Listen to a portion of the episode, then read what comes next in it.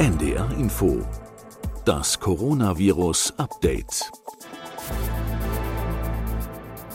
Es ist eine schwierige Phase. Die Gastronomie hat gerade vorgerechnet, wie massiv die Umsatzeinbußen durch die Corona-Krise schon jetzt waren. Und trotzdem legen die Zahlen nahe, dass es wohl so ganz ohne weitere Maßnahmen nicht gehen wird, wenn man die Infektionsdynamik ausbremsen will. Zumindest sagt das ein Großteil der Wissenschaftler, die mit der Forschung am Coronavirus befasst sind. Und in vielen europäischen Ländern rund um Deutschland herum werden die Zügel jetzt auch wieder angezogen, was das öffentliche Leben angeht. Willkommen zur 62. Ausgabe unseres Updates. Ich bin Corinna Hennig. Ich bin Wissenschaftsredakteurin bei NDR Info. Heute ist Dienstag, der 27. Oktober 2020.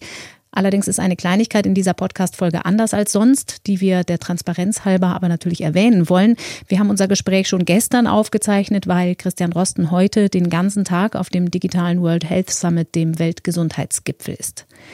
Was können wir alle und was kann die Politik tun, ohne dass es gleich der große Lockdown sein muss? Gibt es Maßnahmen, die wir noch nicht kennen? Was ist mit einer geplanten, begrenzten Auszeit? Und gibt es Neuigkeiten von der Impfforschungsfront? Darüber wollen wir heute hier sprechen. Aber bevor wir damit loslegen, habe ich noch einen Podcast-Tipp für euch und für Sie. Wir haben in der letzten Folge hier über die Corona-Lage in den Krankenhäusern gesprochen. Und ganz abgesehen von den Kapazitäten an Betten und Pflegepersonal ist es für viele Krankenhäuser auch wirtschaftlich eine große Herausforderung. Und genau damit hat sich meine Kollegin Susanne Tappe in unserem Podcast Alles ist anders, Wirtschaft in Zeiten von Corona beschäftigt. Warum droht vielen Kliniken eine Insolvenz? Und was hat Corona damit zu tun? Das haben wir unter anderem Stefan Puke gefragt. Er ist Krankenhausmanager, seit 30 Jahren im Geschäft und auf die Sanierung von Kliniken spezialisiert. Eine dahinterliegende Ursache ist natürlich, dass es in Deutschland verhältnismäßig sehr viele Klinikstandorte und auch sehr viele Krankenhausbetten gibt. Und das bedeutet hohe Vorhaltekosten und macht es vielen Kliniken schwer, noch Überschüsse zu erwirtschaften. Puke empfiehlt, Krankenhäuser zu schließen. Aber ist es nicht gerade jetzt gut, viele Kliniken zu haben? Müssen Krankenhäuser Gewinne erzielen oder ließe sich dieser Markt auch anders regeln? Das ist eine heiße Debatte, die es schon vor der Pandemie gab und die jetzt erst recht geführt wird. Mein Kollege Arne Schulz und ich sprechen nicht nur mit Krankenhausmanager Buke, sondern auch mit einer Krankenpflegerin, die auf einer Covid-19-Station arbeitet. Der NDR Info Podcast Alles ist anders Wirtschaft in Zeiten von Corona zu finden zum Beispiel in der ARD Audiothek. Und nun wollen wir hier eintauchen in die wissenschaftliche Diskussion und in die aktuelle Lage, mit der wir alle umgehen müssen. Dazu begrüße ich wie gewohnt Christian Drosten, den Leiter der Virologie an der Berliner Charité. Hallo, guten Tag. Hallo. In der Frage, wo stehen wir in Deutschland, über die ja immer noch viel gestritten wird, gibt es verschiedene Parameter, um der Pandemie so gewissermaßen die Temperatur zu messen, kann man vielleicht sagen. Und da haben wir in den vergangenen Monaten einiges gelernt. Es ist nicht die Reproduktionszahl allein, weil sich die Ausbreitung sehr ungleich verteilt. Das Stichwort lautet da Überdispersion, haben wir auch schon drüber gesprochen hier im Podcast. Mhm. Es sind auch nicht die Neuinfektionszahlen allein, weil das mit der Altersstruktur zusammenhängt, wie schwer und ob Menschen tatsächlich auch in großer Zahl erkranken. Und es sind nicht die Intensivbetten allein, weil dafür auch genug Personal bereitstehen muss. Nun gibt es eine weitere Diskussion, die sich darum dreht, wie sinnvoll wäre es vor diesem Hintergrund, mögliche Maßnahmen noch differenzierter an der Altersstruktur festzumachen. Also, wie viele Ältere infizieren sich, wie viele werden krank? Ü50-Inzidenz ist da so ein Schlagwort. Ja, also das ist so eine Zahl, die ich irgendwann mal in einem Interview genannt hatte. Das Interview habe ich im September gemacht mhm. für die Zeit. Und da war es eigentlich so, mir wurde so ein bisschen entgegengehalten, dass ja manche jetzt fordern, nicht mehr so sehr auf die Inzidenzzahlen zu schauen, sondern einfach auch mehr die Bettenbelegung ins Auge zu ziehen. Und zu der Zeit war es ja so, dass eigentlich keine nennenswerte Intensivbelegung da war in Deutschland. Und das war ja eine Zeit, in der weiterhin sehr stark gezweifelt wurde an der Gefährlichkeit der Infektion. Und da kamen so Ideen in der Öffentlichkeit auf, dass man doch eine Ampel braucht und so weiter. Und da hatte ich mal dagegen gehalten, dass man es da auch einfacher haben kann. Also, mhm. dass bestimmte Dinge wie Intensivbettenverlegung eigentlich Parameter sind, die sehr langsam sind, die eigentlich dann anschlagen, wenn es schon fast zu spät ist. Und wenn man jetzt nur eine Abschätzung will, von der Gefährlichkeit momentan. Also wenn man die reinen Inzidenzzahlen mal anders bewerten will, dann könnte man auch sagen, man nimmt mal nur die Inzidenz bei den Älteren, weil man bei denen ja weiß, dass die Folge dann immer auch mehr Krankenhausaufnahmen und schwere Verläufe sind. Mhm. Könnte man also sagen, Ü50-Inzidenz, also die Neuinfektionen über 50, also bei über 50-Jährigen oder man kann auch sagen Ü60, je nach Festlegung und Bevorzugung. Aber das war einfach mal so eine Grundidee und die ist eben natürlich auch sehr einfach, weil diese Zahlen ja vorhanden sind. Das Robert Koch Institut hat eine altersspezifische Inzidenz. Mhm. Die werden jetzt nicht jeden Tag in der Kurzfassung für die Öffentlichkeit ausgelesen sondern die muss man sich aus den Tabellen holen in den Lageberichten. Aber das könnte man ganz schnell ändern. Und dann wäre diese ganze Diskussion eigentlich schon bedient, einer Andersbewertung der reinen Inzidenzzahlen. Aber ich befürchte, wir sind mittlerweile ja sowieso jetzt schon in ein anderes Fahrwasser gekommen. Mhm. Also wir haben ja diese Diskussion gar nicht mehr. Wir sehen ja jetzt schon, wie die Krankenhausaufnahmen bis hin auch zu den Intensivaufnahmen steigen und steigen. Wer es nachlesen will, ich habe im Kopf, dass es einmal pro Woche aber doch detailliert tatsächlich ausgewiesen wird beim Robert Koch Institut und man es sich mhm. nicht aus den Tabellen zusammenlesen muss.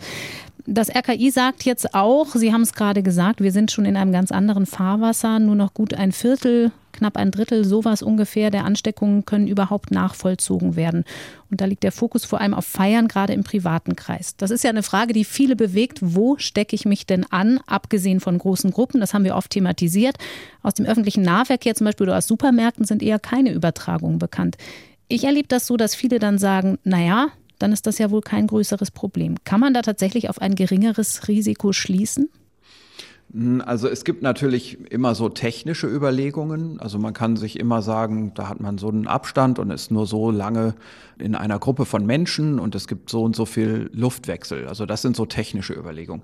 Man kann aber natürlich auch von der anderen Seite kommen und sich einfach mal das anschauen, was wirklich eben gemeldet wird. Und hier geht es ja um die Infektionsquellen, also wo habe ich mich angesteckt, wo sind Cluster. Und da ist es natürlich dann schon irgendwann schwierig zu sagen, habe ich mich vor zehn Tagen, also ich bin jetzt diagnostiziert, dann ist das ungefähr zehn Tage her, dass ich mich infiziert habe, habe ich mich da jetzt in einem öffentlichen Verkehrsmittel infiziert, mhm. wenn ich die sowieso fast jeden Tag benutze? Das ist ja dann fast müßig. Und natürlich sind diese Gruppen, die in einem öffentlichen Verkehrsmittel bestehen, immer sehr flüchtig. Also da steigen welche ein und andere steigen wieder aus. Und die Gruppe, die vielleicht infektiös zusammensetzt, die ist einfach nicht lange beständig. Und das ist sicherlich auch eine der Erklärungsoptionen, warum man eigentlich nicht sagen kann, dass sich viele Leute in öffentlichen Verkehrsmitteln infiziert haben. Niemand kann das eigentlich nachweisen oder kann sich da genau dran erinnern. Und das gilt für öffentliche Verkehrsmittel, das gilt aber auch für andere Situationen. Sicherlich viele Situationen in der Gastronomie sind ähnlich. Auch viele Situationen im Arbeitsleben sind ähnlich. Und das kommt eben dann so ein bisschen zu dem Schluss, dass man sich eigentlich an das erinnert, was man dann auch in diesen Tabellen findet. Also mhm. an eine Familienfeier erinnert man sich natürlich. Und man darf nicht vergessen, dass ein sehr großer Anteil, also je nach Region sind das so um die 70 Prozent inzwischen aller Infektionsquellen eben nicht rekonstruiert werden können. Da steht dann diffus, aber das bedeutet nicht, dass diese Infektion sich dann jetzt anders verbreitet. Die verbreitet sich sicherlich immer noch in Clustern. Das heißt aber, das bleibt ein blinder Fleck, diese Situationen, die nicht in Clustern passieren, weil man sie nicht so richtig messen kann. Ja, man müsste schon einiges tun, um das zu verbessern. Mhm. Und ich weiß auch nicht, ob man das jetzt in der jetzigen Inzidenzsituation noch hinbekommen kann. Also wir haben da ja schon drüber geredet. Man müsste einfach das entweder elektronisch lösen über die App oder man müsste sagen, das macht man über ein verpflichtendes Tagebuch, das jeder führen muss, wo man reinschreibt, wo war ich heute oder war ich heute überhaupt in einer Cluster-Situation? Mhm. Wer war da so ungefähr dabei? Und das merke ich mir, falls ich jetzt dann in zehn Tagen plötzlich Symptome kriege und dann habe ich das parat. Wenn ich Kontakt mit dem Gesundheitsamt habe und denen das erzählen kann. Vielleicht können wir das auch noch ein bisschen näher beleuchten. Stichwort Kontakttagebuch, das haben Sie in den letzten Podcast-Folgen auch schon ein bisschen erklärt, aber retrospektives Kontakttracing. Die Gesundheitsämter sagen in manchen Regionen jetzt schon, sie haben die Kontrolle verloren oder sie sind dabei, die Kontrolle zu verlieren. In anderen Ländern ist das oft schon so. Und gerade wenn die Kapazitäten knapp werden, dann kommt natürlich die Frage nach der Strategie ins Spiel. Vielleicht können wir das tatsächlich noch mal erklären. Wenn die Gesundheitsämter Infektionsketten stoppen wollen, dann gehen sie doch schon jetzt, wenn sie es denn können, mit den Betroffenen zwei, drei Tage zurück in die Vergangenheit, um zu verhindern, dass ein Infizierter unbemerkt weitere angesteckt hat und die das Virus dann ihrerseits in die Welt hinaustragen. Was mhm. ist der entscheidende Unterschied?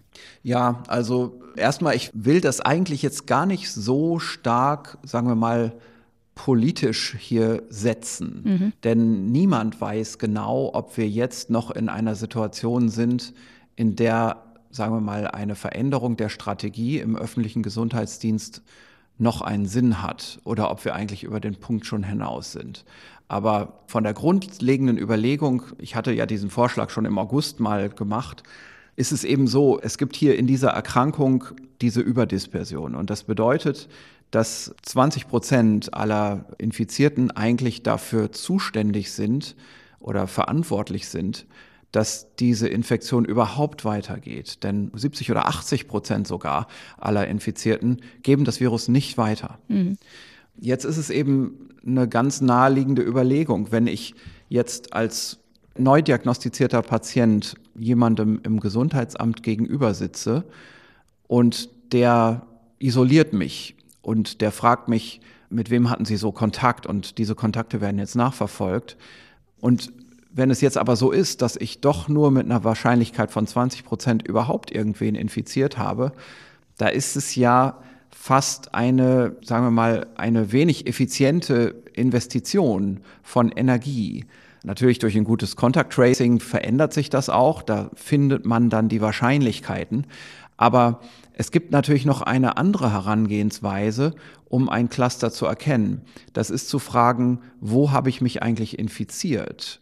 Denn dieses Infizieren, das passiert fast immer in Clustern. Und mhm. wenn ich über diese Frage ein Cluster identifizieren kann, dann habe ich gewonnen, weil, oder hat das Gesundheitsamt gewonnen, weil dann plötzlich eine ganze Gruppe von Leuten identifiziert wird, die gerade alle wahrscheinlich infektiös sind und die man jetzt dann schnell wegisolieren muss, um weitere Übertragungen zu verhindern. Denn in diesem Cluster, in dieser Gruppe von, sagen wir, zehn Leuten, sind wieder zwei dabei, die das Virus weitergeben werden. Mhm. Während auch da wieder acht dabei sind, die es nicht weitergeben. Das heißt, das würde in der Folge auch zu gezielterem Vorwärtstracing sozusagen führen. Richtig, genau. Also die indirekte Folge ist dann natürlich, dass für diese ganze Gruppe wieder ein Forward-Tracing stattfindet. Es wird natürlich ab einer gewissen Gruppenzahl dann auch garantiert dazu führen, dass weiter Übertragungen unterbunden werden.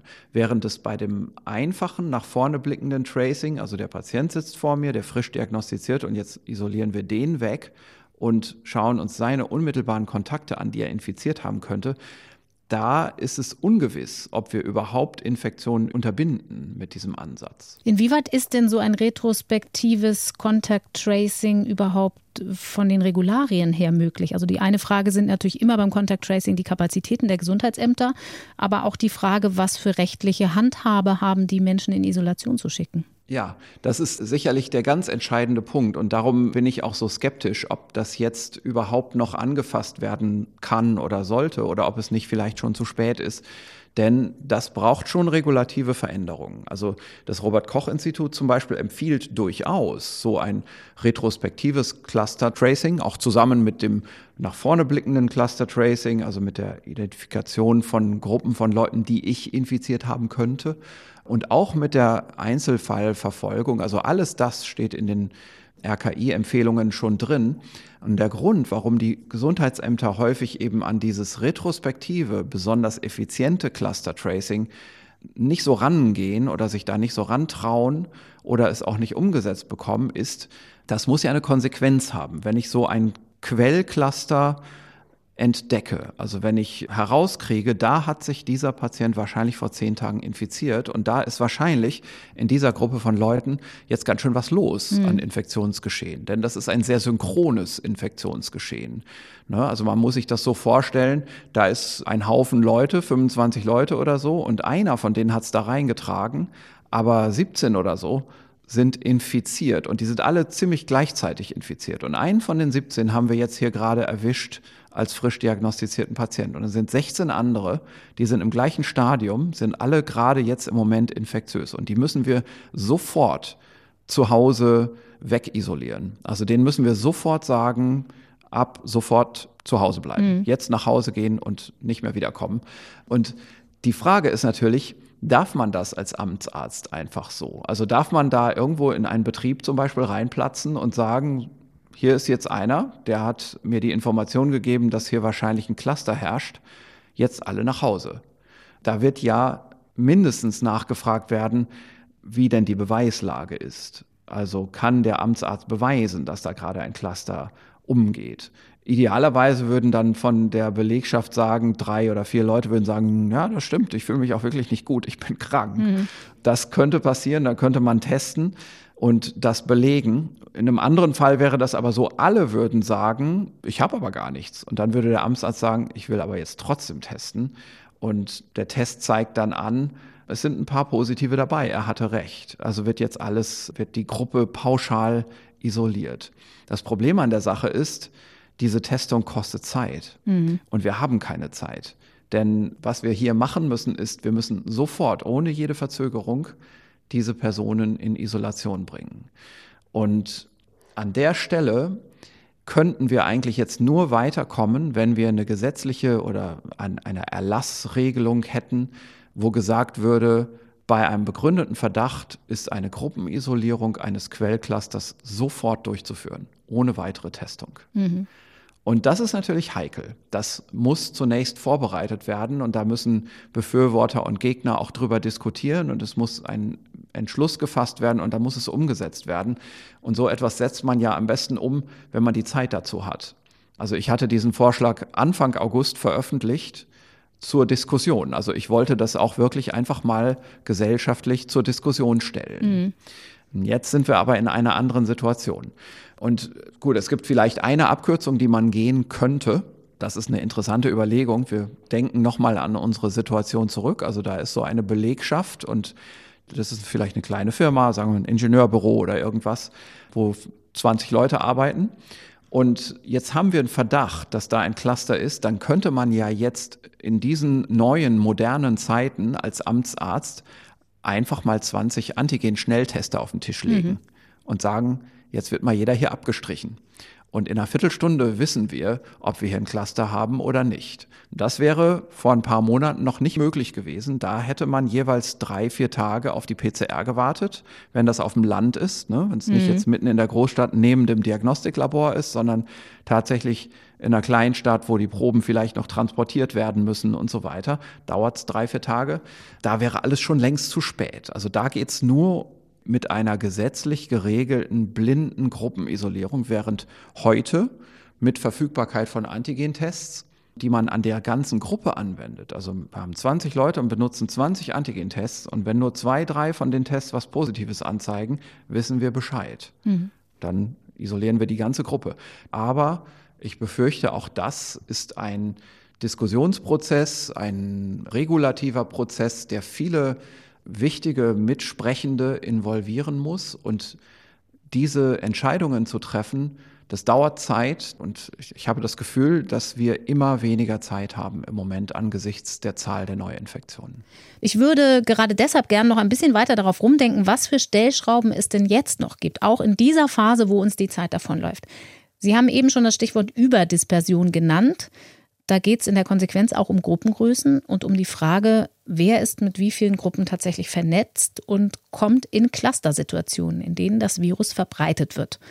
Weil man zum Beispiel zum Handballturnier geht, auf einen Junggesellenabschied und in die Kirche, also immer da, wo viele Menschen zusammenkommen. Da setzt ja auch das Verbot von größeren Veranstaltungen und Feiern an. Aber auch jeder Einzelne kann sich fragen, was kann ich tun? Der Physiker Dirk Brockmann, der auch für das Robert Koch Institut Modellierungen macht, der hat das in einer Grafik ganz eindrücklich deutlich gemacht, die wir hier im Podcast auch verlinken wollen. Wenn man eine Gruppe teilt, kleiner macht, also zum Beispiel sagt, wir machen jetzt Yoga nicht mehr mit 36 Leuten, sondern in zwei Gruppen mit jeweils 18 oder sogar in vier Gruppen mit jeweils neun. Dann leuchtet es unmittelbar ein, dass innerhalb dieser beiden Gruppen weniger Ansteckungswege bestehen. Aber wenn man am Ende alle Gruppen wieder zusammenrechnet, hat das auch insgesamt einen Effekt. Also, um beim Beispiel zu bleiben, beim Yoga mit 36 Personen gibt es über 1200 Ansteckungswege. Schon wenn man die Gruppe einmal teilt, kommen insgesamt nur noch gut 600 Ansteckungswege dabei raus, also ungefähr die Hälfte. Und wenn man sich nur noch jeweils zu vier trifft, reduziert sich diese Zahl sogar um über 90 Prozent. Naja, da gibt es schon sehr überproportionale Effekte. Man kann sowas rechnen, aber man kann natürlich jetzt auch sich das einfach nochmal bildlich vorstellen. Also wenn wir uns so eine Gruppe vorstellen von 36 Leuten und wir teilen die in vier Teile mhm. und da ist ein Superspreader dabei, dann wird ja in dem einen Fall, wird dieser eine Superspreader vielleicht die Hälfte von 36 Leuten infizieren oder sogar noch mehr. Während ansonsten dieser Superspreader ja nur in einer von den vier Gruppen landet. Mhm. Und dann nur diese kleine Gruppe infizieren kann, sagen wir mal die Hälfte von, von neun Leuten, ja, also ungefähr vier Leute infiziert. Und die anderen kann der gar nicht infizieren. Mhm. Und das ist natürlich schon der Sinn von der Teilung größerer Gruppen in kleinere Untereinheiten. Da kann man Schichtsysteme wählen beispielsweise. Es gibt auch natürlich die Idee von physikalischer Trennung, also bis hin zu dem, was man ja so in Schulklassen in Asien manchmal vielleicht schon gesehen hat, dass da so Plexiglaswände zwischen den Schülern aufgebaut werden, zwischen den Tischen. Mhm. Aber hilft das? Aus Ihrer Sicht Plexiglaswände, das klingt so ein bisschen sehr simpel. Aerosole. Ja, sicher. Also da ist sicherlich auch natürlich eine Überlegung hinsichtlich Tröpfcheninfektion mit im Spiel. Aber es ist einfach so ein sehr plastisches Beispiel, dass da eine Gruppe ist, die weiterhin als Gruppe besteht, aber die kompartimentiert wird, also mhm. wo man Trennungen zieht. Und Übertragungswege sind ja nicht so wie eine Linie, die entweder da ist oder nicht da ist, sondern das ist auch eine Linie, die mal dick oder mal dünn sein kann in so einem Diagramm. Ja, mhm. also die Übertragung kann auch ineffizienter werden und das ist dann auch eine eine teilweise Unterteilung in Gruppen.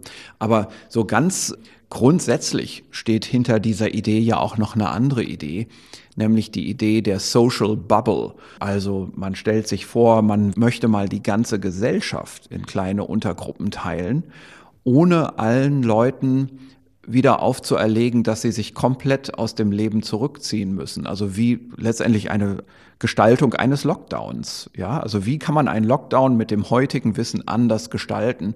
Und eine Idee, die in einigen Ländern auch schon verwendet wird, ist die Idee einer Social Bubble. Das heißt, eine Sozialblase.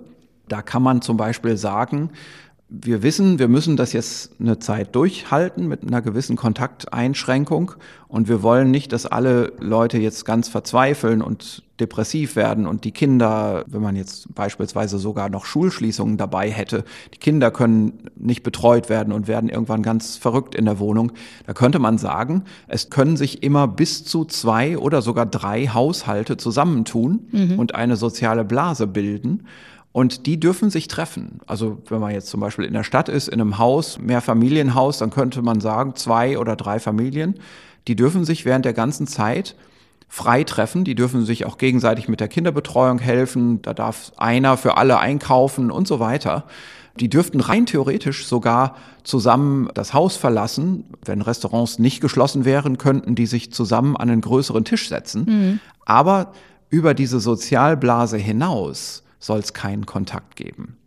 Und das ist natürlich, wenn man das mal so denkt, für viele Leute im Alltagsleben eine extreme Erleichterung.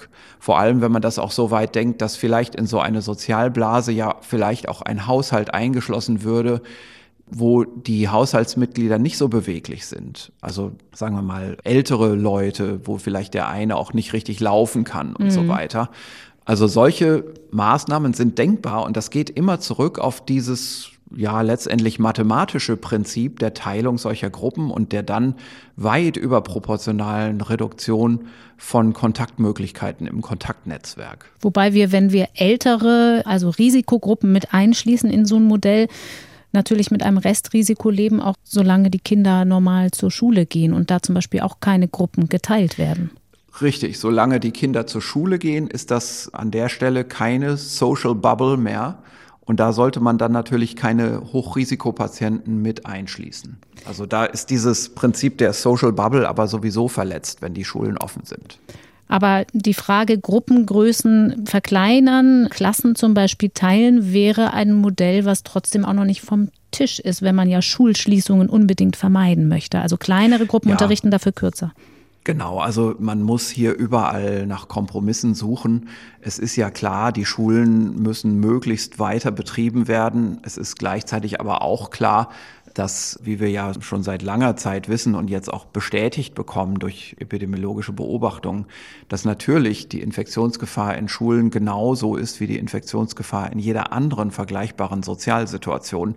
Und jetzt geht es eben los mit den Kompromissen. Und da mhm. muss man eben sagen, das Maske tragen ist wahrscheinlich sehr wichtig. Also eine Schule vor der ersten Welle, der große Schulausbruch in Frankreich beispielsweise, der ja in der Literatur gut beschrieben ist, wo dann 60, 70 Prozent der Schüler sich infiziert haben über vier, fünf Wochen. So etwas würde es wahrscheinlich in dieser Intensität mit einer komplett masketragenden Schule nicht geben. Also das ist sicherlich ein, ein wichtiger allgemeiner Faktor, der bremst, aber der eben nicht die Infektion komplett blockiert. Aber ein, ein wichtiger Punkt in diesem Prozess der Kompromissfindung.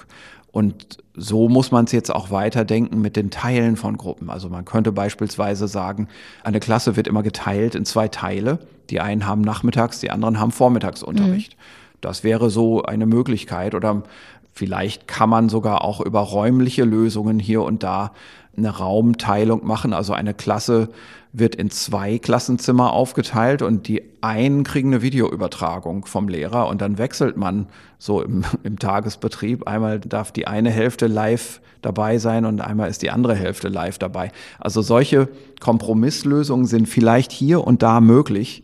Aber im Großen und Ganzen wird es wohl eher so sein, dass wir die Kompartimentierung, die Unterteilung der Gesellschaft anders gestalten wollen und müssen, nämlich mit Rücksicht auf den Schulbetrieb, müssen mhm. wir sagen, da kann man schlecht ran. Und darum muss man in einem anderen Teil der Gesellschaft diese Kompartimentierung sehr stark umsetzen. Zumal solche kreativen Ideen für räumliche Aufteilung ja oft in der Realität eben genau an räumliche Grenzen stoßen. Ja, und, aber genau. es zeigt ein bisschen auf, vielleicht, wo Möglichkeiten sind, einfach mal neue Ideen zu entwickeln. Mhm. Eine weitere Stellschraube sind Maßnahmen, die vielleicht nicht ganz so wehtun wie die Situation im Frühjahr, aber trotzdem vergleichsweise deutlich sind. Keiner will einen kompletten Lockdown. Das ist so ein Mantra, das wir ganz viel hören momentan, auch aus der Politik auch wenn wir streng genommen ja gar keinen Lockdown hatten in Deutschland im Frühjahr, weil es keine Ausgangssperre gab wie in anderen Ländern. Also wenn man den Begriff wörtlich nimmt. Aber es wird gerungen um Maßnahmen, die helfen, diese Dynamik wieder einzufangen. Wenn man jetzt die Frage stellt, welche Maßnahmen haben wir noch gar nicht probiert, dann kommt man auf eine Diskussion, die zunächst in Großbritannien geführt wurde, dann auch in der Schweiz. Und auch hier mehren sich jetzt die Anzeichen, dass das ein Szenario für Deutschland sein könnte. Nämlich, ein vorgeplanter, zeitlich befristeter Mini-Lockdown, also sowas wie eine Sicherung im Stromkreis, die vor Überlastung schützt. Ich habe mal geguckt, das wird in Wales zum Beispiel gerade praktiziert, in Nordirland, in Teilen auch in Schottland. Wie genau funktioniert so ein sogenannter Circuit Breaker? Ja, also dieser Begriff erklärt das fast schon. Also der Begriff ist wie ein Überlastschalter oder Schutzschalter oder so. Also wenn die Belastung zu groß wird, dann muss man eine Pause einlegen. Mhm.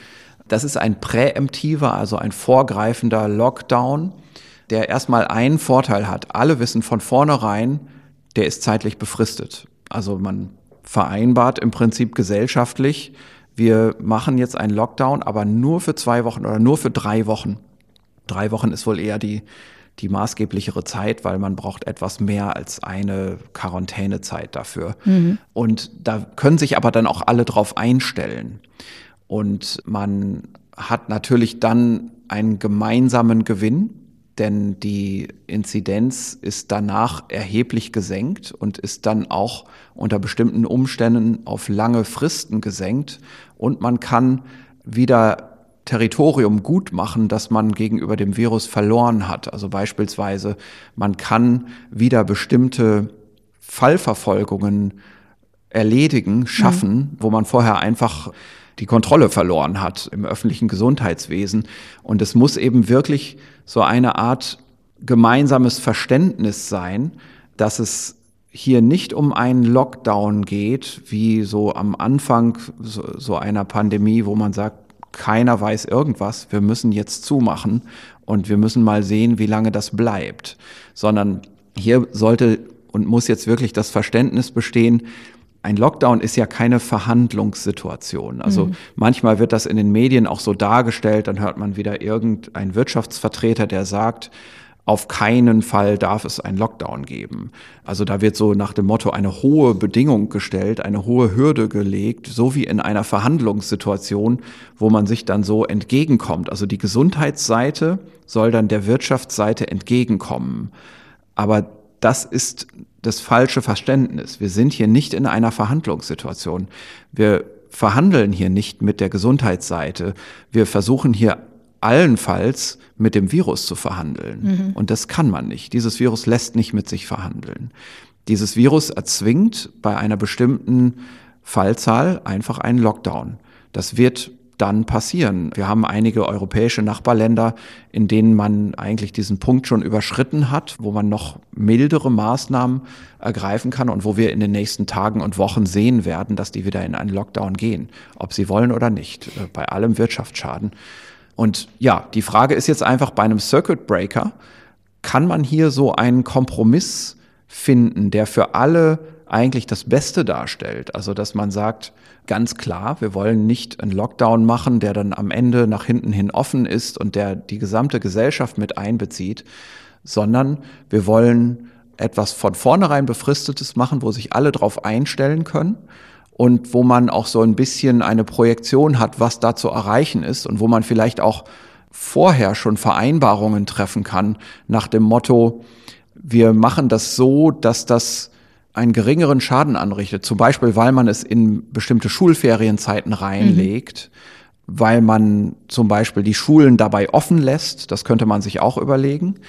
Oder weil man vorher einen Zeitplan macht, wo man sagt, wir müssen jetzt einfach bis zum Frühjahr, bis die Situation besser wird, bis äh, ein Impfstoff da ist, bis die Temperaturen wieder besser werden und so weiter, vielleicht einfach so eine Art Zeitplan machen, dass das vorher klar ist, in diesen Wochen wird es Einschränkungen geben und in diesen Wochen werden die wieder aufgehoben, so dass auch die Wirtschaft daraufhin planen kann. Und das ist so eigentlich, was hinter dieser Idee steckt, die da in England jetzt schon zum Teil umgesetzt wird, noch nicht flächendeckend, aber eben in bestimmten Regionen ist das jetzt entschieden worden. Das ist die Idee dieses Circuit Breaker Lockdowns. In Nordirland zum Beispiel macht man es für vier Wochen. Die Schulen haben ausgeweitete Herbstferien innerhalb dieser vier Wochen und sind mhm. für den Zeitraum von zwei Wochen zu. Nicht für die volle Zeit. Das heißt, man könnte da auch so abgestufte Maßnahmen integrieren. Ja, genau. Also das ist genau der Sinn der Sache, dass man es da, wo man nur eben kann, abmildert und es auch in Zeiten legt, die das mit sich bringen, dass es nicht so hart ausfällt, das Ganze. Aber das Entscheidende ist eben wirklich auch die Planbarkeit. Das, was Sie da eben schon angesprochen haben, einen längerfristigen Plan festzulegen, wäre so eine Art On-Off-Betrieb aber tatsächlich. Also mehrere kleinere Lockdowns ja. fest einzupreisen. Ja, es ist tatsächlich so, dass das ja schon ganz früh auch in Modellrechnungen berücksichtigt wurde und dass es nicht von der Hand zu weisen ist, in bestimmten Situationen sowas machen zu müssen, wenn es einmal schon zu einer hohen Grundinzidenz gekommen ist. Also man kann ja durch so einen, so einen Circuit Breaker Lockdown nur die Geschwindigkeit reduzieren. Also wenn jetzt, sagen wir mal, wir vereinbaren, stellen wir uns das als Autofahrt vor wir fahren jetzt hier mit einem schweren Lastwagen einen Berghang runter und der will einfach kein Ende nehmen. Mhm. Und wir wissen, wir fliegen demnächst aus der Kurve. Und jetzt haben wir vielleicht schon kaputte Bremsen oder so und wir wissen, wir dürfen nur fünf Sekunden auf die Bremse treten. Und wo machen wir das jetzt? Also wo vereinbaren wir das jetzt?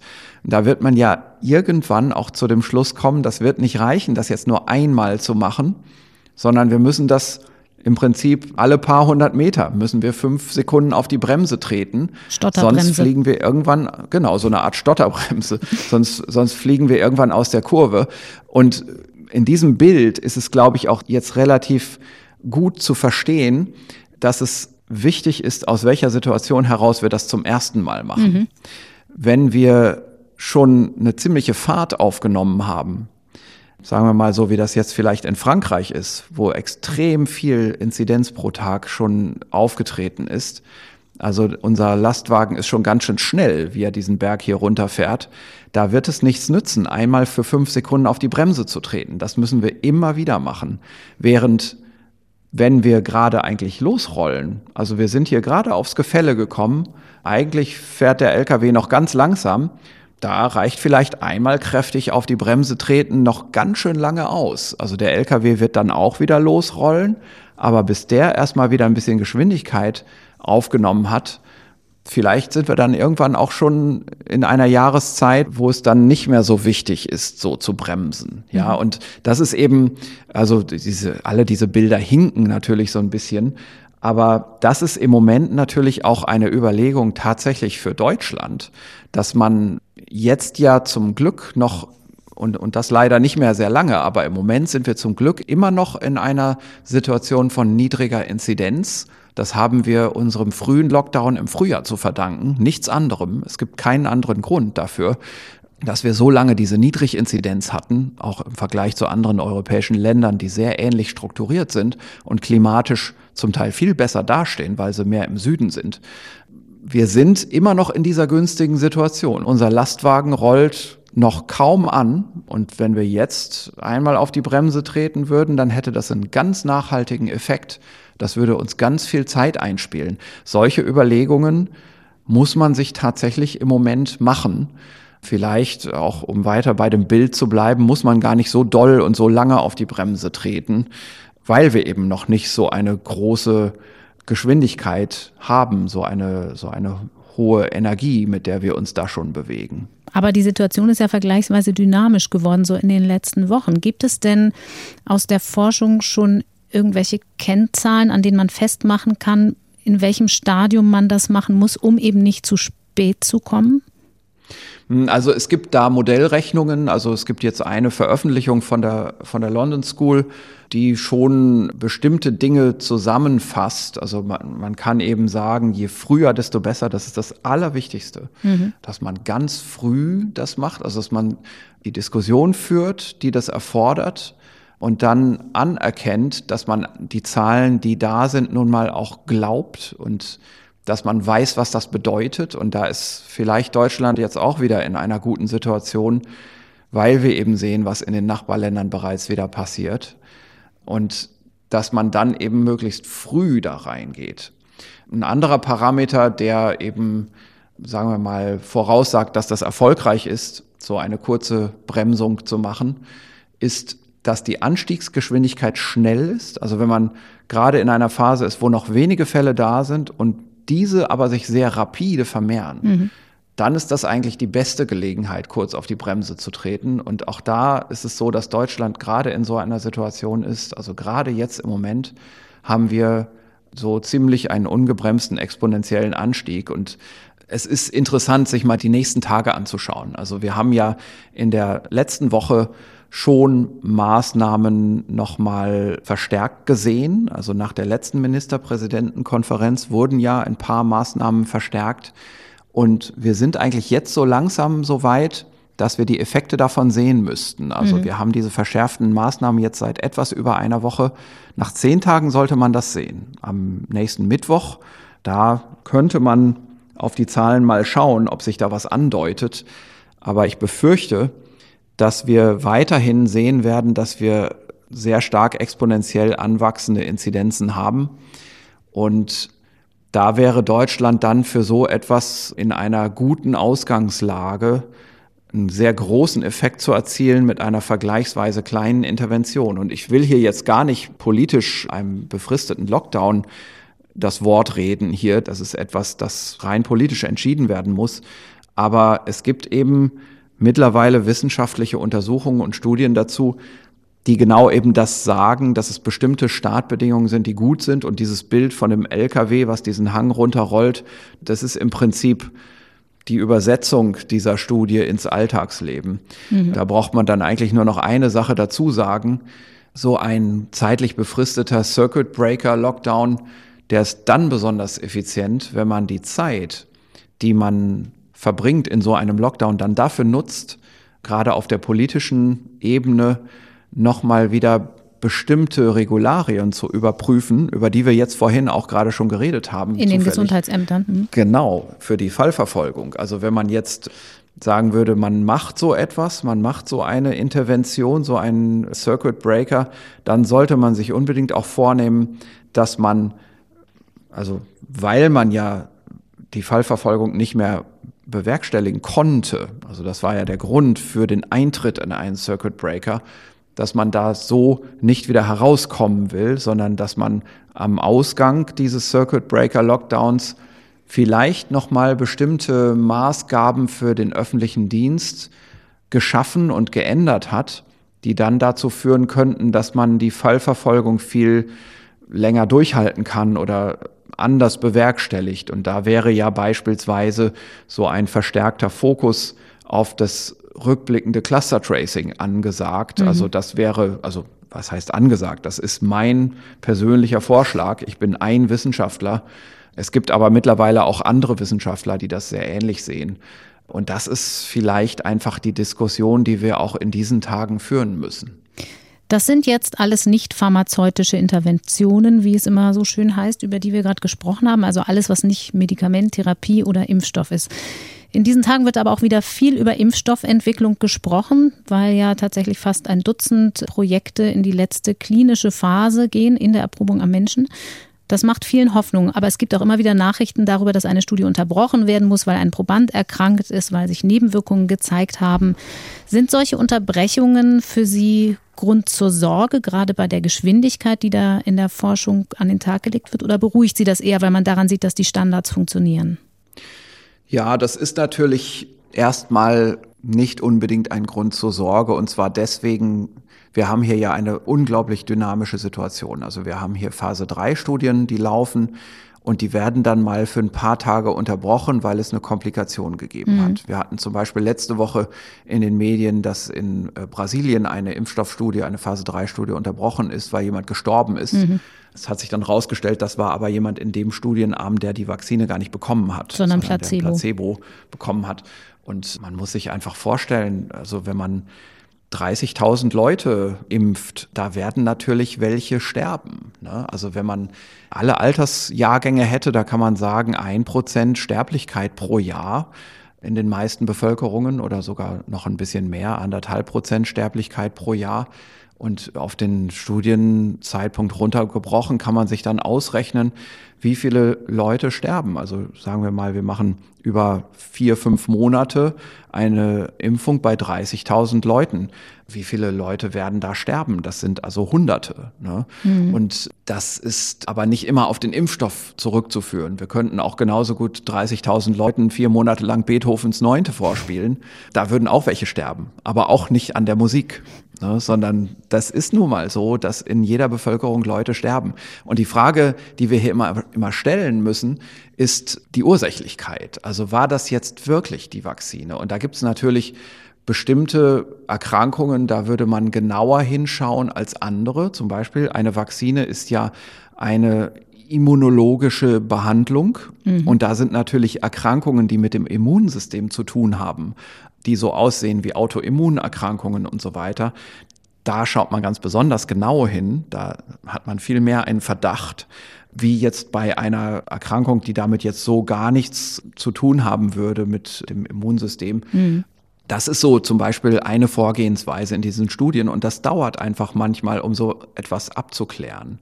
Und im Prinzip ist es natürlich auch gut, dass so etwas dann immer gleich an die Öffentlichkeit gelangt. Also dass die Öffentlichkeit auch gleich davon erfährt, wenn es da irgendwo ein Problem gibt in so einer Vakzinestudie. Weil Transparenz wichtig ist.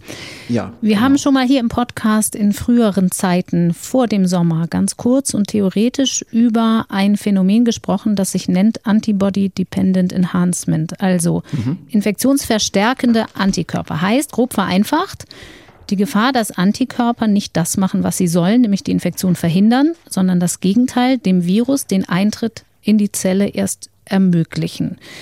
So ein Phänomen wird auch in Zusammenhang mit Impfungen gebracht. Wie ist da die aktuelle Erkenntnislage? Gibt es Hinweise, dass diese Problematik auch in Zusammenhang mit einer Impfung gegen das Coronavirus auftauchen kann? Ja, das wurde ja von Anfang an immer schon diskutiert. Mhm. Also Antibody-Dependent Enhancement ist so eins von mehreren Phänomenen, von ja, Antikörperwirkungen und bei einer Impfung entstehen nun mal Antikörper. Mhm. Und es ist immer die Frage, ob auch die richtigen Antikörper entstehen, die neutralisierenden Antikörper und ob deren Vorliegen im zahlenmäßigen Verhältnis zu allen möglichen anderen Antikörpern so dominant ist, dass letztendlich nichts passiert. Also das wäre mal so eine Grundüberlegung und davon hat man ja von Anfang an schon geredet und es ist jetzt eine Studie rausgekommen als Preprint, die relativ stark suggeriert, dass es ein Problem gibt mit Antibody-Dependent Enhancement. Die sollten wir uns vielleicht genauer anschauen, mhm. weil das zumindest in den englischsprachigen Medien letzte Woche die Runde gemacht hat. Ich weiß nicht, ob die deutschen Medien das auch aufnehmen werden, aber es ist eben eine Studie, die kommt aus China, sind Autoren aus Shanghai und Shenyang.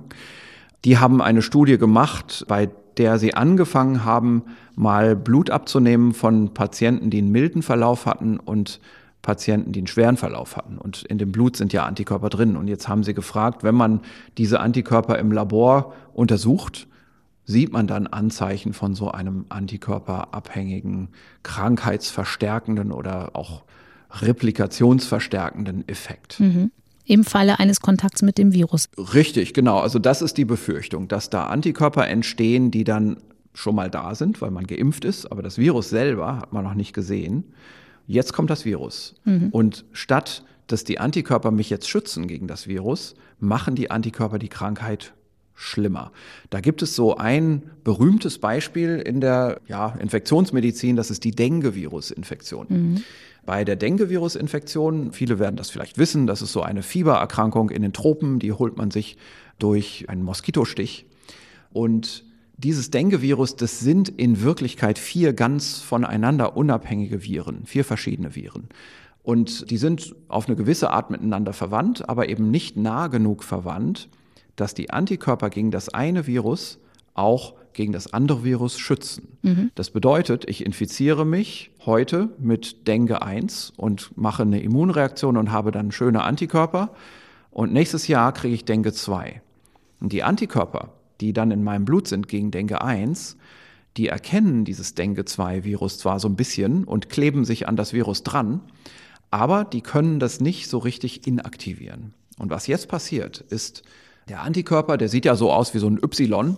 Vorne die zwei kurzen Schenkel von dem Y, die kleben an dem Virus fest und der lange Schenkel, der hinten raussteht, der Stiel von dem Y, den nennt man FC, das kristallisierbare Fragment des Antikörpers, das ist die Erklärung für diese Abkürzung. Dieser FC-Teil, der steht also dann, der ragt so in die Luft und der trifft dann auf Monozyten, also Immunzellen, Makrophagen gehören da zum Beispiel mhm. dazu. Also Zellen, die letztendlich aus dem Knochenmark kommen und in allen Organen dann rumlaufen und so ein bisschen Erregerüberwachung machen. Und diese Immunzellen, die haben einen FC-Rezeptor. Die haben also auf der Oberfläche ein Molekül, das dieses Y, diesen langen Arm vom Y erkennt. Und das führt dazu, dass wegen dieses Antikörpers das Virus in diese Monozyten aufgenommen wird. Weil es an dem das Virus klebt, der, der Antikörper. Richtig, genau. Das ist erstmal nichts Schlimmes, das ist ein Teil der normalen Immunfunktion. Nur ist es hier in diesem Fall jetzt so, dass das Virus in diese Immunzellen gerade rein will. Das sind nämlich gerade die Zielzellen von diesem Virus. Mhm. Und das Virus kann in diesen Immunzellen einen vollen Replikationszyklus machen und kann Nachkommenschaft generieren. Und aus diesen Immunzellen heraus kommt die nächste Generation von Virus. Und der Vermehrungsfaktor, der ist da so ungefähr 1 zu 1000 oder 1 zu 10.000, kann man sich vorstellen. Also das ist eine richtig produktive Virusinfektion, die in diesen Immunzellen abläuft. Das ist nicht die einzige Zielzelle. Das Dengue-Virus, das hat auch noch andere Zielzellen im Körper, aber diese Immunzellen sind eine der Hauptzielzellarten. Wie häufig kommt das vor bei Dengue-Infektionen? Naja, das braucht eben eine Zweitinfektion oder mhm. auch dann eine Dritt- und maximal Viertinfektion. Mehr als vier Viren gibt's nicht. Und das ist alles so eine grobe Holzschnittsartige Überlegung. In Wirklichkeit ist das natürlich alles nicht so simpel. In Wirklichkeit gibt's da Effekte, die miteinander konkurrieren, weil diese Antikörper wie wir sagen, diese heterotypischen Antikörper, also die Antikörper gegen das falsche Virus, ein bisschen schützen die nämlich eben doch wieder. Das sind also so fließende Übergänge. Aber es ist ganz klar, bei Dengue ist das so, da ist das möglich. Und was wir uns jetzt hier eigentlich fragen müssen, um das für SARS-2 so ein bisschen vorauszusagen, ist, wie ist es denn bei dieser Infektion? Also sind hier bei dieser Infektion die Zielzellen eigentlich auch diese Immunzellen. Mhm. Und das ist nicht der Fall. Und an der Stelle, jetzt kommen wir hier fast also in der Besprechung von dieser Studie von hinten, also von der Kritikdiskussion. Also immer wenn man über so eine Studie redet, dann sagt man ja eigentlich, was gemacht wurde. Man fängt an, wo die Autoren herkommen und dann, wie die Idee entstanden ist und so weiter. Dann sagt man, wie das alles durchgeführt wurde, welche Techniken verwendet wurde. Und dann spricht man drüber am Ende, wie man das zu verstehen hat. Mhm. Und in dieser Diskussion, die man da führt, geht es dann auch immer darum, was kann man denn kritisieren? Wo liegen die Autoren vielleicht falsch? Wo sind sie übers Ziel hinausgeschossen und so weiter? Und naja, also jetzt, wo wir hier so drüber reden, fangen wir jetzt von diesem hinteren Ende an und sagen, bei der SARS-Infektion sind eben diese Art Makrophagen nicht die Hauptzielzelle für die Virusvermehrung. Das Virus könnte für die Krankheitsentstehung da schon reingehen. Das wissen wir alles nicht so ganz genau, da können wir gleich nochmal drüber reden. Aber wir wissen schon, das ist nicht der Motor der Virusvermehrung. Diese Virusvermehrung, die findet eben am Epithel statt, also an der Zellschicht, die die Schleimhäute auskleidet. Mhm. Da will das Virus rein. Das sind keine Immunzellen, das sind eben Epithelzellen. Das heißt, für eine vollständige Infektion muss das Virus da hinein. Richtig, genau. Und für eine Produktion der Nachkommenschaft, also für eine richtige zahlenmäßige Vermehrung des Virus.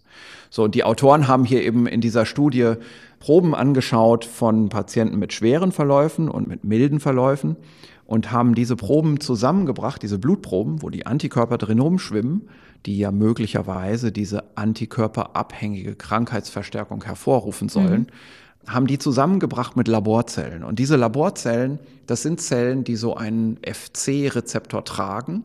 Da sind Immunzellen dabei und da sind aber zum Teil auch Lymphomzellen dabei. Das sind also bösartig entartete Immunzellen die auch gerade besonders viel von diesem Rezeptor tragen, so dass man da also schon etwas übertriebene Laboreffekte sieht. Die Autoren wollten einfach mal wissen, ob es diesen Effekt überhaupt gibt.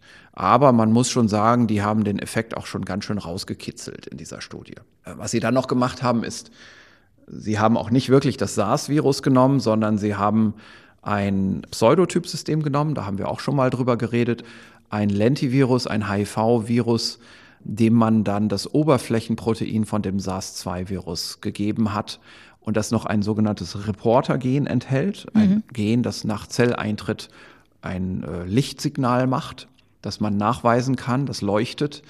Und worauf Sie jetzt geschaut haben, ist eben der Eintritt dieser Reporterviren und dann das Entstehen eines Lichtsignals in der Zelle in Gegenwart oder nicht von Antikörpern aus dem Blut dieser Patienten. Und da haben sie eben gesehen, bei den schweren Fällen ist das in 76 Prozent so, bei den leichten Fällen nur in 8 Prozent, also ein erheblicher Unterschied. Mhm. Gerade bei den schweren Fällen ist es so, dass man doch eben diese verbesserte Fähigkeit, in die Immunzellen einzutreten kann in diesem Surrogatsystem.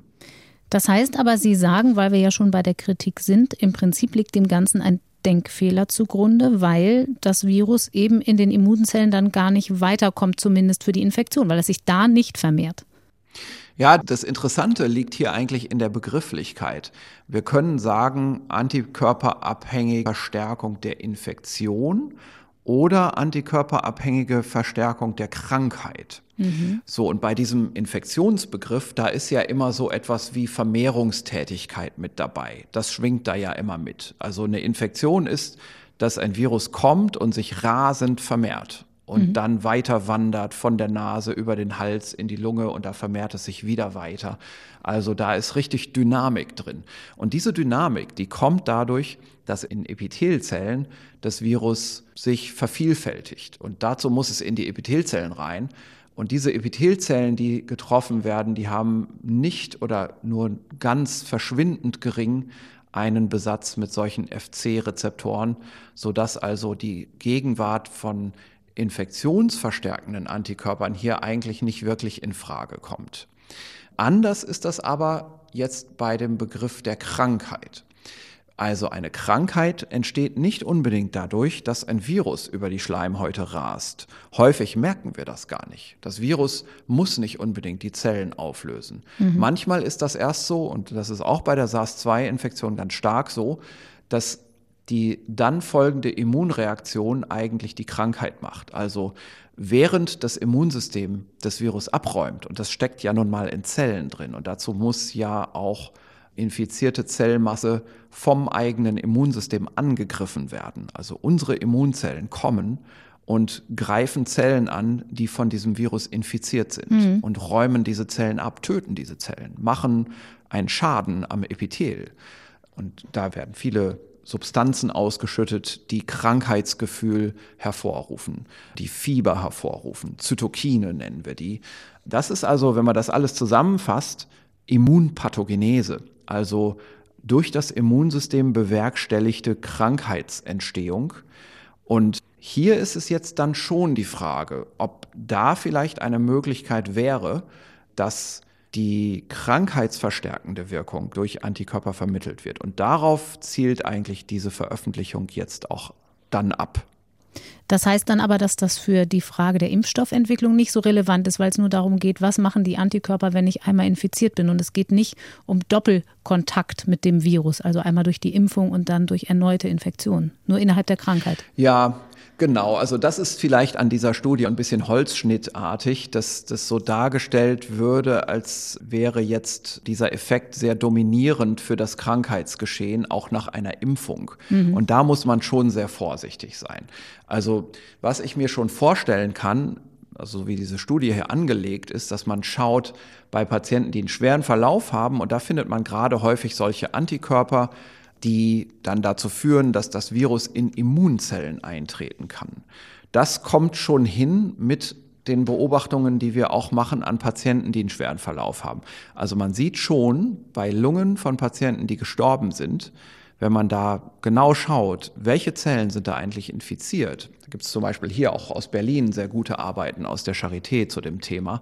Da sieht man schon, dass bei solchen schweren Fällen in erheblichem Maße auch Virusmaterial, Virusproteine zu finden sind in Alveolarmakrophagen. Das mhm. sind eben ortsständige Immunzellen in der Lunge, die sind immer da, die gehen rein und raus in die Lunge, aber es ist immer eine Besatzung von solchen Makrophagen da. Die haben das Virus, obwohl das Virus eigentlich sich in diesen Zellen nicht wirklich vermehrt. Also die aktive Vermehrung der Viruspopulation, die findet da nicht statt. Aber diese Zellen tragen zu der Immunpathogenese erheblich bei.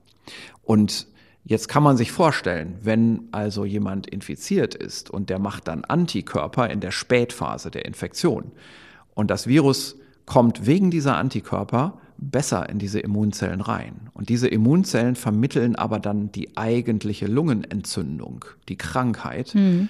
Dann kann man sich das schon so zusammenreimen, dass da vielleicht auch ein antikörpervermittelter Effekt mit im Spiel ist. Aber bei einer Impfung zielen wir auf was ganz anderes. Bei einer Impfung haben wir ja die Antikörper schon vorher. Was ist denn mit rekonvaleszentem Plasma? Auch daran wird ja viel geforscht. Also die vorsorgliche oder auch akute Behandlung mit dem Blutplasma von Menschen, die eine Infektion überstanden haben.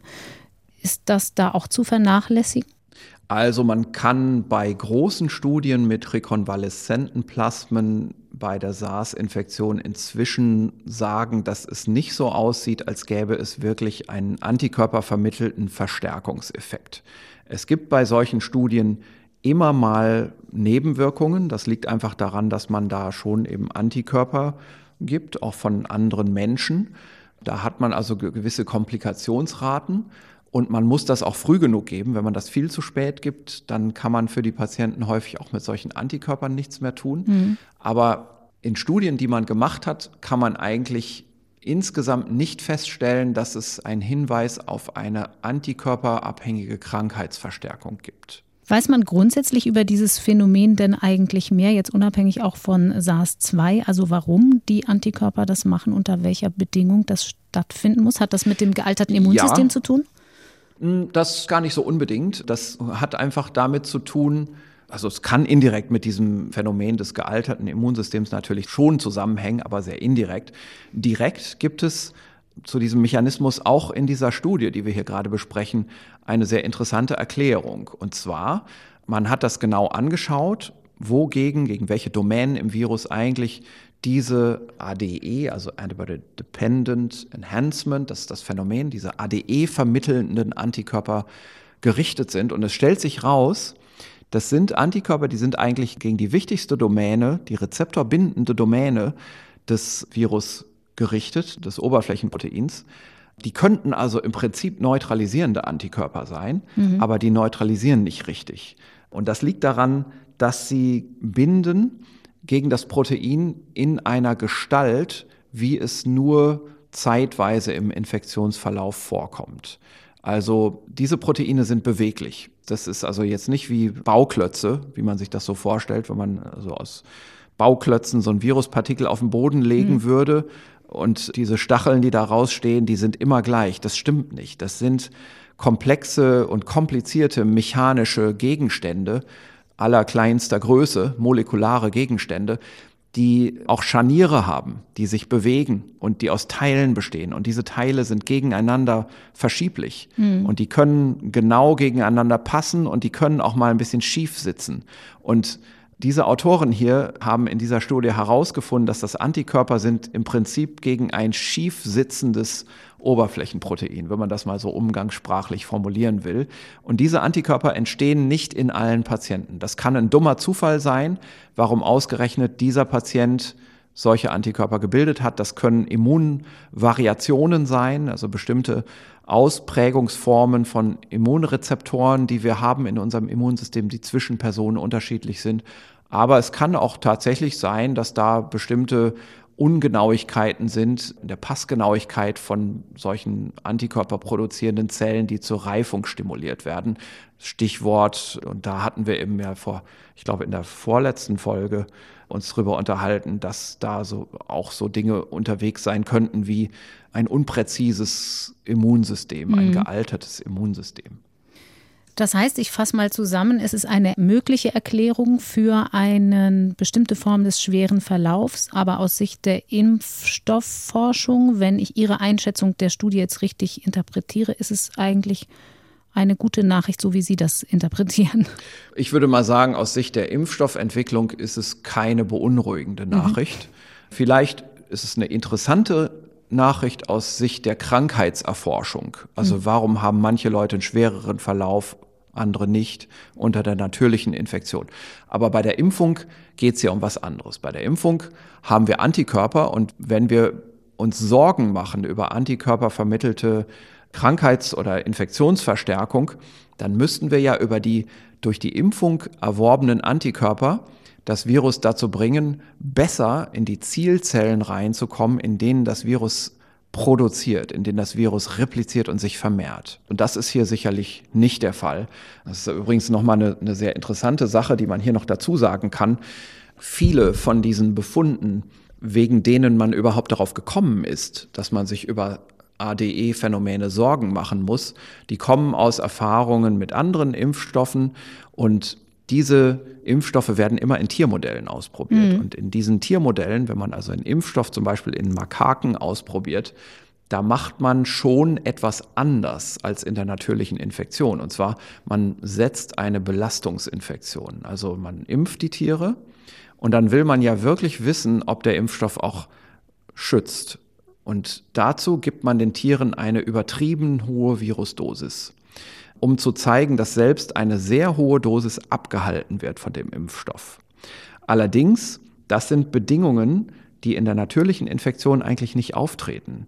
Also wenn man zum Beispiel so einem Affen eine Million infektiöse Viren geben würde und wir selber erwerben in der natürlichen Infektion vielleicht 10 oder 20 oder maximal 100 solche Viren, dann ist das ein Riesenunterschied, der natürlich dieses Anfangsgeschehen eines ADE-Phänomens auch maßgeblich verändern würde. Also man muss sich nur vorstellen, wenn man eine Riesenladung von Virus in einer Infektion in ein Tier reinbringt, dann vielleicht sind irgendwann auch so viele Immunzellen mal infiziert, dass da eine Virusproduktion stattfinden kann. Das gilt jetzt nicht für das SARS-2-Virus, mhm. da findet in Immunzellen grundsätzlich keine solche Virusproduktion statt, aber es gibt andere Infektionskrankheiten, wo es eben diese Graubereiche und diese fließenden Übergänge durchaus gibt und wo dann Tiermodelle vielleicht ein ADE-Phänomen suggerieren, das man im Menschen so nie sehen würde. Ich würde gern bei der Impfstoffentwicklung noch mal kurz bleiben, bei dem Stichwort natürliche Infektion und inwieweit die tatsächlich mit so einem Impfstoff überhaupt nachgeahmt werden kann, also die Immunantwort, die da stattfindet.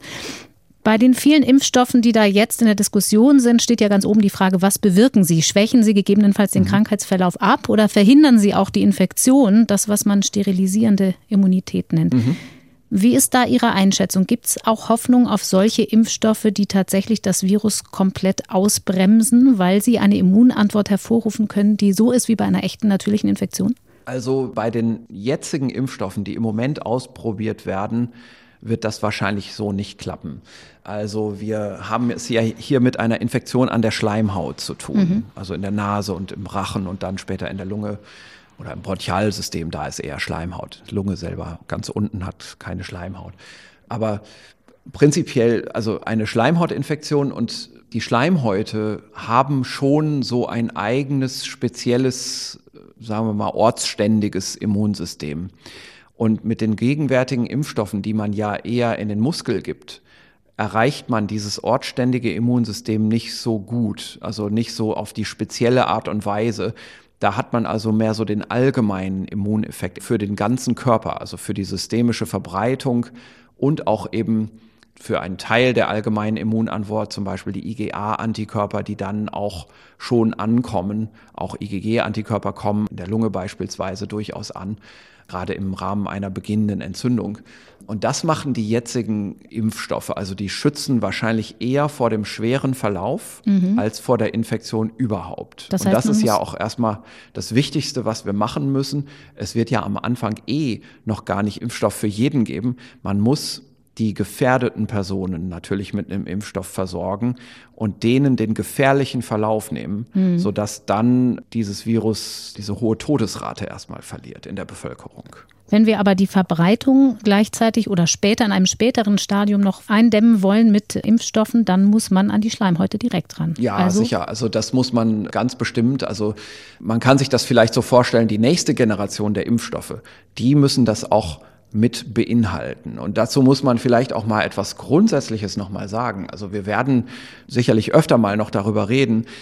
Wir werden irgendwann Impfstoffe einführen und wir werden wahrscheinlich die zunächst mal, also abgesehen von den paar Leuten, die jetzt zum essentiellen Pflegepersonal und so weiter gehören, die natürlich als allererstes geimpft werden müssen, wird man dann über Indikationsgruppen nachdenken. Also man wird sagen, die Risikopatienten, die müssen als erstes geimpft werden.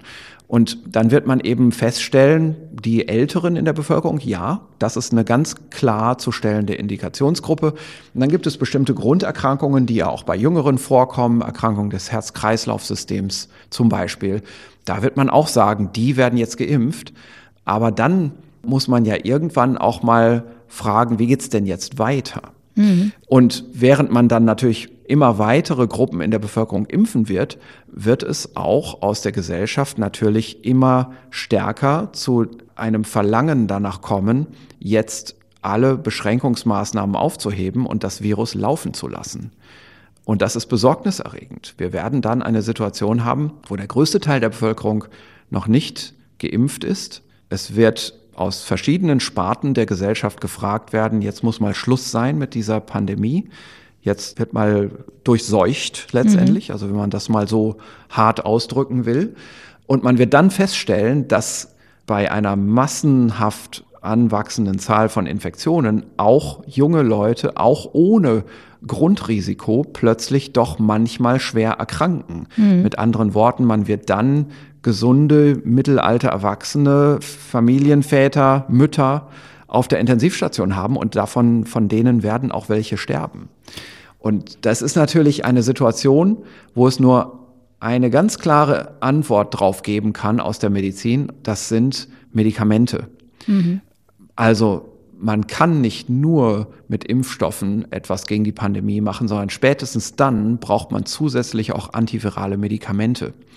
Das ist also weiterhin extrem wichtig, daran zu arbeiten. Und es gibt noch eine weitere Neuerung, an die man auch unbedingt denken muss, das sind therapeutische Antikörper. Mhm. Äh, das, was also Herr Trump in acht Gramm Dosis bekommen hat, um das Virus zu unterdrücken, das wird ja pharmazeutisch jetzt auch mehr und mehr in die Produktion gehen und auch die klinischen Studien dazu werden jetzt weiter Fortschritt machen. Und da kann man auch hoffen, dass man damit eben solche schweren Fälle dann retten kann mit der Gabe solcher Antikörper. Es wird wahrscheinlich nicht so sein, weil das auch von den Kapazitäten limitiert ist. Man wird die nicht vorbeugend der ganzen Bevölkerung geben können. Das wäre rein theoretisch auch denkbar. Solche Antikörper kann man auch vorbeugend geben. Aber es lässt sich nicht genug davon herstellen. Darum braucht man die dann eben für schwere Fälle, die auftreten.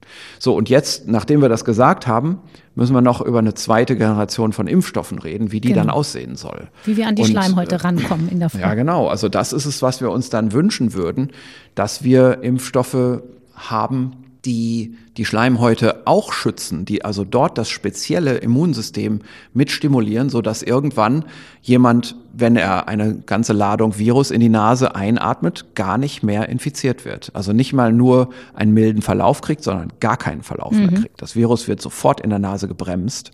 Und die gute Nachricht ist, dass einige der jetzt in Erprobung befindlichen Impfstoffe das schon beinhalten die würden das sogar schon hergeben. Und da gibt es eine interessante Studie, die das beweist, aber das wusste man im Prinzip auch schon länger, weil das ja Vektorvakzinen sind, also immer diese Vakzinen, die über einen viralen Vektor vermittelt werden. Ein Trägervirus, ähm, ein anderes. Genau, wo ein Trägervirus da ist und diesem Trägervirus wird nur eine Komponente des SARS-2-Virus dazugegeben, nämlich das Oberflächenprotein. Diese Trägerviren haben häufig die Eigenschaft, dass sie in Schleimhäute eindringen können. Also man muss die gar nicht mit einer Spritze in den Muskel spritzen. Man kann die im Prinzip auch in ein Nasenspray reintun mhm. und auf der Schleimhaut gehen die dann rein in die Zellen in der Nase und fangen dann an, dort auch ihre Impfwirkung zu entfalten.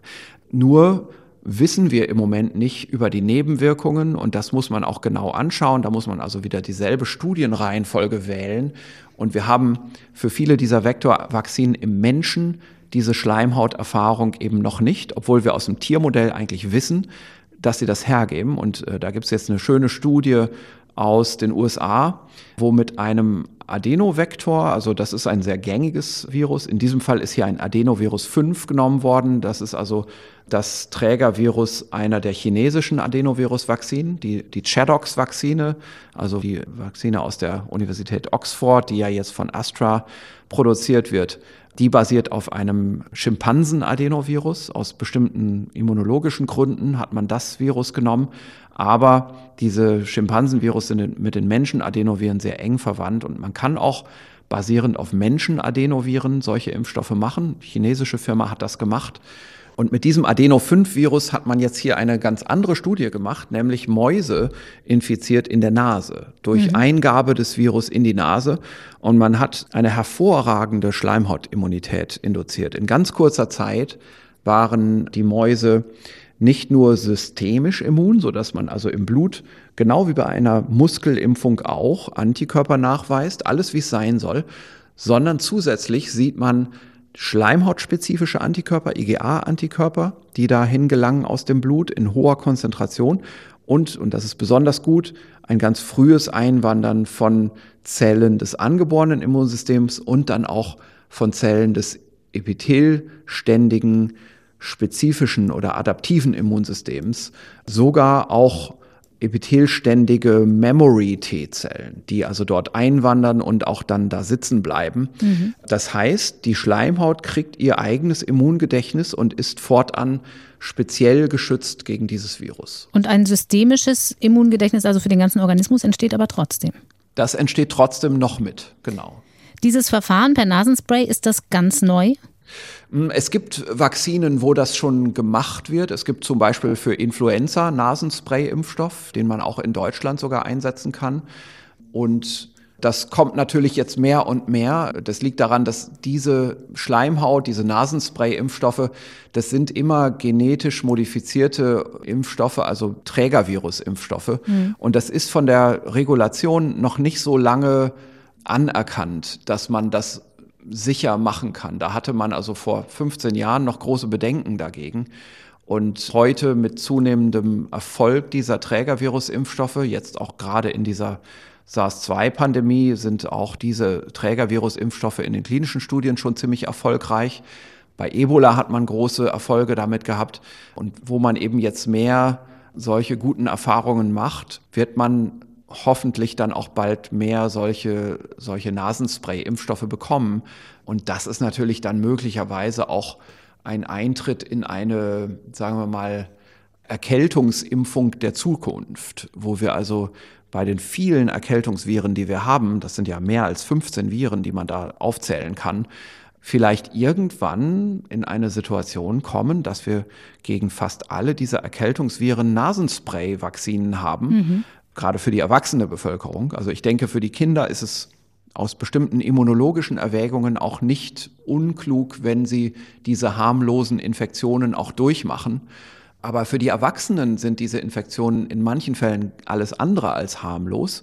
Und man muss sich natürlich vorstellen, für die Volkswirtschaft, wie viele Tage Krankheitsausfall in einer Volkswirtschaft durch den ganzen Blumenstrauß von Erkältungsviren jedes Jahr hervorgerufen wird. Wenn man dagegen impfen könnte, das wäre ein unglaublicher Erfolg. Aber der Immunschutz der Schleimhäute hängt nicht allein am Weg, auf dem die Impfung verabreicht wird. Also nicht allein am Nasenspray, sondern intramuskulär ist das nach wie vor auch denkbar. Ja, also es sieht schon so aus, dass grundsätzlich diese intramuskuläre Impfung mehr einen Schutz gibt gegen den schweren Verlauf und wir wissen noch nicht so gut um die allgemeinen Komplikationen von solchen Nasenimpfstoffen. Mhm. Also man darf da jetzt auch nicht sagen, ach, wenn das so einfach ist, warum machen wir das dann nicht einfach direkt so? Ein bisschen so ähm, klingt's.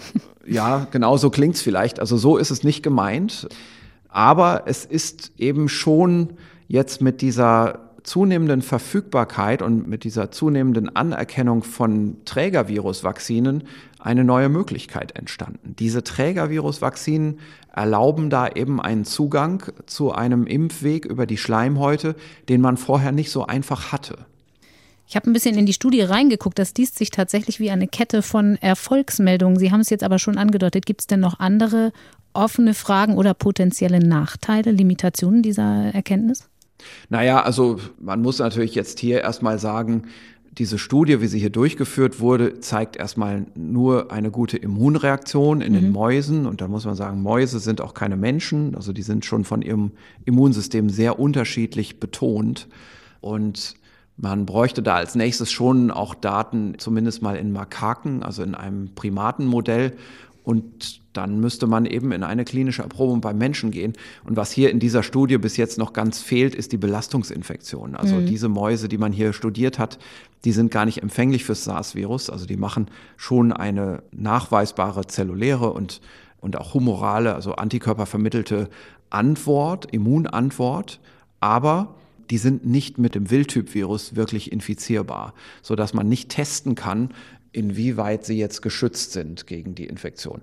Wir wissen aber schon aus Anwendungsbeispielen anderer solcher Vakzinen, da gibt es zum Beispiel ein sehr schönes Beispiel auch aus Deutschland gegen das MERS-Virus, die Gruppe von Gerd Sutter in München, eine tiermedizinische Virologiegruppe, die hat mit anderen Gruppen, zum Beispiel aus, aus Hannover und aus Rotterdam, eine Studie an Kamelen gemacht. Und dieses MERS-Virus, das gehört ja in Kamele rein, das mhm. ist also ein Kamelerreger.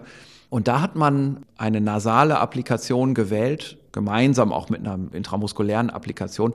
Und da hat man tatsächlich durch ein relativ einfaches Impfschema fast eine sterile Immunität erreicht in diesen Tieren. Also man muss dazu sagen, fast. Es gibt so einen Tick, eine Andeutung einer noch bestehenden kleinen Virusreplikation in einigen wenigen Tieren.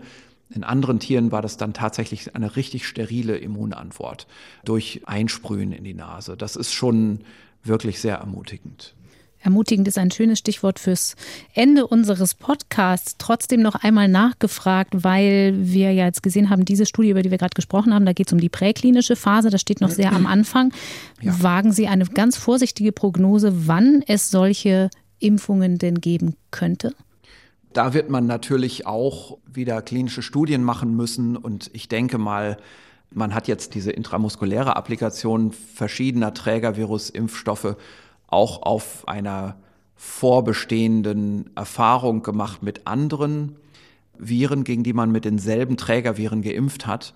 Und da waren die Regulationsbehörden schon sehr großzügig, weil man eben diese Vorerfahrungswerte immer mit angeben konnte. Und wenn man aber jetzt für ein bestimmtes Trägervirus noch gar keine Vorerfahrung hat, für eine Schleimhautapplikation, eine nasale Applikation, dann muss man die auch erstmal generieren und darum wird das ein bisschen länger dauern. Darum wäre es jetzt, glaube ich, ein bisschen zu optimistisch zu sagen, naja, dieses Jahr haben wir die muskulären, die intramuskulären Impfstoffe und nächstes Jahr gibt es dann schon die in der Nase. Also ich glaube, das wird noch ein kleines bisschen länger dauern als ein Jahr eher eine Hoffnung machende Langfristperspektive. Ja. Mhm. Ich möchte Ihnen noch eine persönliche Frage stellen. Wir haben angefangen mit Ü50-Inzidenz darüber mhm. zu sprechen. Ich bin so ein bisschen zusammengezuckt. Sie haben dann auch schon gesagt Ü50 oder Ü60, weil, wenn man ehrlich ist, Sie und ich zum Beispiel sind von dieser 50er-Grenze in Jahren gar nicht so weit entfernt. Ist das etwas, dieses Virus, das Ihnen auch mit zunehmendem Wissen mehr persönlich Respekt einjagt? Also ich bin, was eine Infektion mit diesem Virus angeht, für mich selbst gar nicht so gelassen. Also ich möchte es eigentlich nicht haben. Mhm. Jetzt bin ich nicht jemand, der ständig in großen Menschenmassen unterwegs sein muss, beruflich. Also ich bin da schon in einer guten Situation. Klinikärzte sind in einer ganz anderen Situation. Die können dem kaum aus dem Weg gehen, es sei denn eben durch persönliche Schutzausrüstung, also ständiges Tragen von besonders gut abdichtenden Masken. Das kann man natürlich machen, um sich zu schützen. Und ich denke, auch jetzt mit Hinblick auf dieses Infektionsgeschehen sollte sich schon jeder klar machen, auch diejenigen, die noch deutlich von 50 Jahren entfernt sind, es gibt auch in jüngeren Altersstufen ja diese plötzlichen, sehr schweren Verläufe. Also es gibt den 25-jährigen Fußballspieler, der innerhalb von drei Tagen auf der Intensivstation liegt und zwei Tage später tot ist. Diese Fälle gibt es. Und man weiß vorher nicht, ob man nicht zu diesen seltenen Fällen gehört. Und darum sollte jeder für sich selbst im eigenen Alltag versuchen, sich so gut es geht gegen eine Infektion zu schützen. Das sollte wirklich auf der Tagesordnung stehen und man sollte wirklich eben vor allem Gelegenheiten vermeiden, wo man sich infizieren kann, also Menschenansammlungen in Räumen, wo immer man das kann, vermeiden, auch wenn das eine Situation ist, die nicht in der Liste steht. Also zum Beispiel jetzt, sagen wir mal eben, was wir heute auch so besprochen haben, der Supermarkt und das öffentliche Verkehrsmittel. Mhm. Jeder von uns muss diese Situation mal benutzen und muss in diese Situation eintreten. Aber zum Beispiel muss ich ja nicht jeden Tag einkaufen gehen, weil ich mir keine Liste schreiben kann und mir das nicht merken kann. Auch wenn der Supermarkt nebenan ist, kann ich ja mal meinen Einkauf planen und dann nur einmal in der Woche dahin gehen.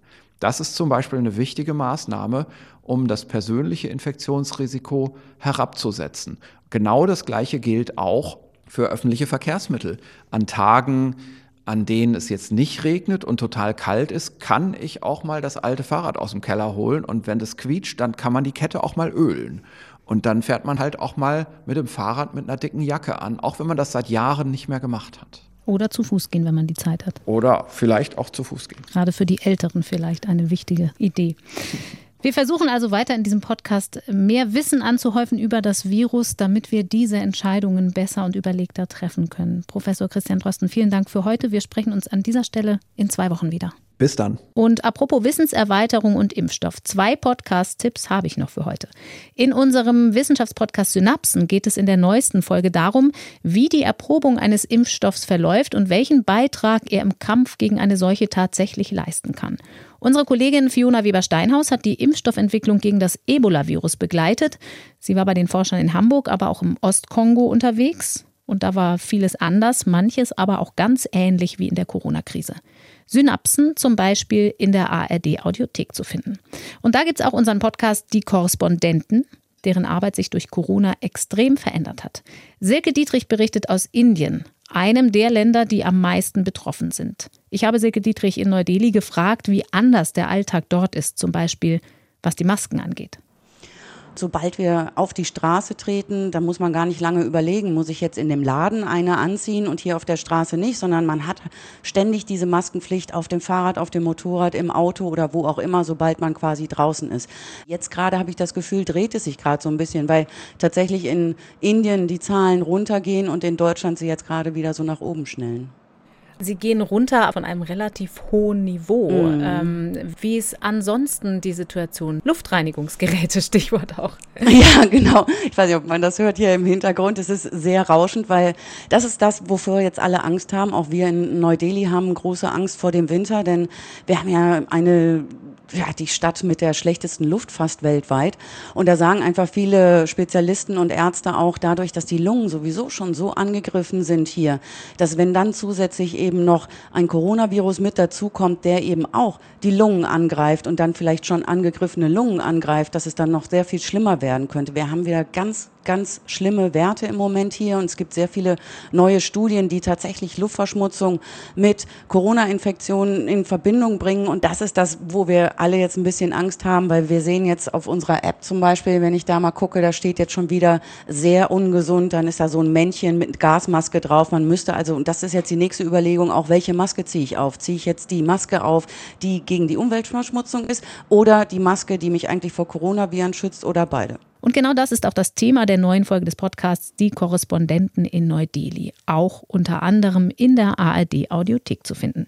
Wir hören uns am kommenden Dienstag wieder. Das Coronavirus-Update dann im Gespräch mit Sandra Ziesek. Ich bedanke mich für heute bei Nele Rössler für die Recherche zu diesem Podcast, bei Lukas Enke für Technik und bei Katharina Marenholz für die Redaktion. Ich bin Corinna Hennig und sage Danke fürs Zuhören. Bis bald.